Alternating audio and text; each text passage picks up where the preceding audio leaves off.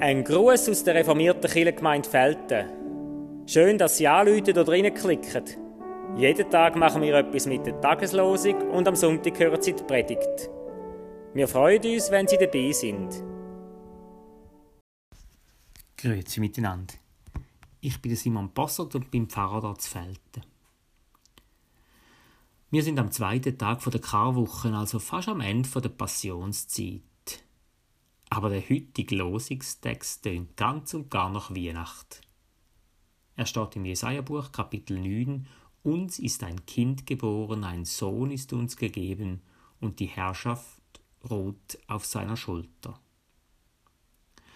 Was ist denn da los? Könnten wir die von den Losungen. Könnt ihr nicht darauf achten, dass die täglichen Vers jeweils zum Kirchenjahr passen?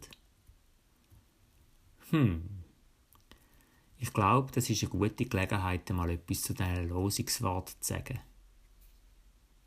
Erfunden worden sind sie nämlich von der Herrnhuter Brüdergemeine. Das sind unter anderem böhmische Religionsflüchtlinge, die anfangs vom 18. Jahrhundert beim Graf Niklaus Ludwig von Zinzendorf Unterschlupf gefunden haben. Rasch hat sich eine Gemeinschaft gebildet, wo in 32 verschiedenen Häusern gelebt hat.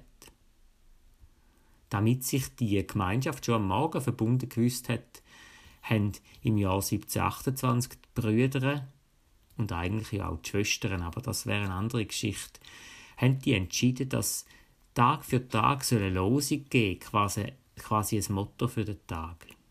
Am Anfang ist eine jeden Morgen in jedes Haus und hat die Losung laut vorgelesen. Ein Wort in die Häuser auch unser Gruß aus Feldheim macht ja so etwas.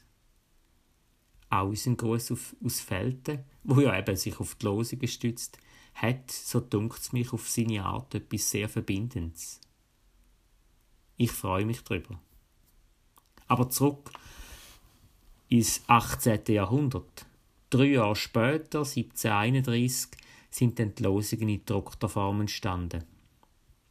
Bis heute werden sie einmal im Jahr in Herrnhut gezogen, aus fast 2000 verschiedenen Los, jeweils 365 Tageslosungen. Ausgeloset wird aber nur der alttestamentliche Teil. Der Lehrtext aus dem Neuen Testament und der Gebet oder eine Liedstrophe werden dem jeweils zugeordnet. Und dort hat es häufig auch etwas zu tun mit dem Kirchenjahr.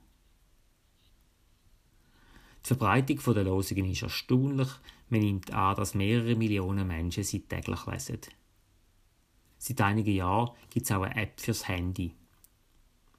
Jetzt wichtig, die Losungen sind nicht ein Orakel für den Tag, sondern sie erinnern daran, dass Gott durch die Worte der Bibel immer von Neuem, eben jeden Tag, will und kann zu uns reden. Also, Jetzt verstehen wir auch, warum das seit der Karwochen oder an einem besonders hohen Viertag, Karfreitag oder Ostern, wieso da die Losungen nicht speziell zum Kirchenjahr passen. Und trotzdem ergänzen sich manchmal gerade so überraschende Zusammenhänge. Uns ist ein Kind geboren, ein Sohn ist uns gegeben und die Herrschaft ruht auf seiner Schulter. Das Wort aus dem Jesaja, wo wir als weihnachtlich empfinden, kann man gut jüdisch ja als Wort über den Messias verstehen. Einmal, da heißt es im Jesaja 9, steht einen auf. Der bringt den Krieg und alle Ungerechtigkeit zu einem Ende.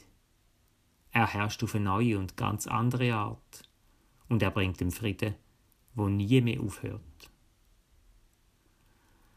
Dass der Jesus am Palmsonntag auf dem Esel auf Jerusalem hineinzieht. Und dass er ganz eine andere Herrschaft begründet hat, eine vom Frieden, nicht von der Gewalt. Und dass er sogar als Zeichen von dem Frieden zwischen Gott und Mensch den Weg als Kreuz in, in, in Kauf genommen hat. All das verbindet unsere Losung, gerade auch mit der Passionszeit.